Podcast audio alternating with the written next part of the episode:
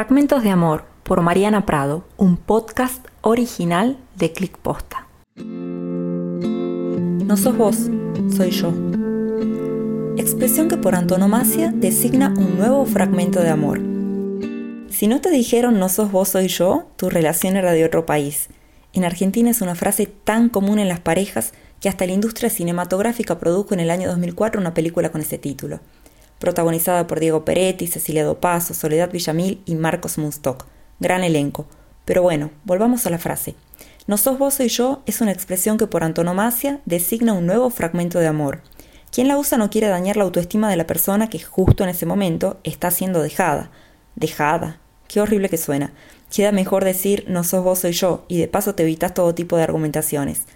En mis relaciones siempre fui la dejada y para hacerlo apelaron a esta célebre frase mientras me tiraban flores. Todas esas que jamás me regalaron.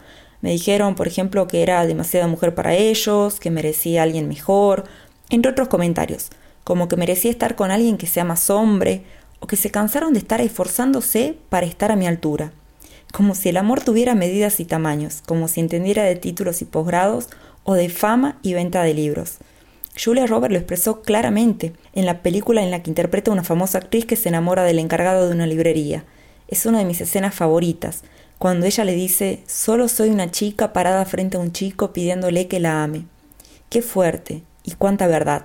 No soy Julia Roberts, no, tampoco soy actriz ni famosa, pero desearía conocer a alguien con la belleza y sensibilidad de ese trabajador de la librería de Notting Hill, que logre captar lo esencial del mensaje. Ahora que lo pienso, Nunca conocí a un chico en una librería, sí al frente de una biblioteca, pero esa historia es otro fragmento de amor. Idea original, redacción y voz por Mariana Prado. Cada viernes, nuevos episodios.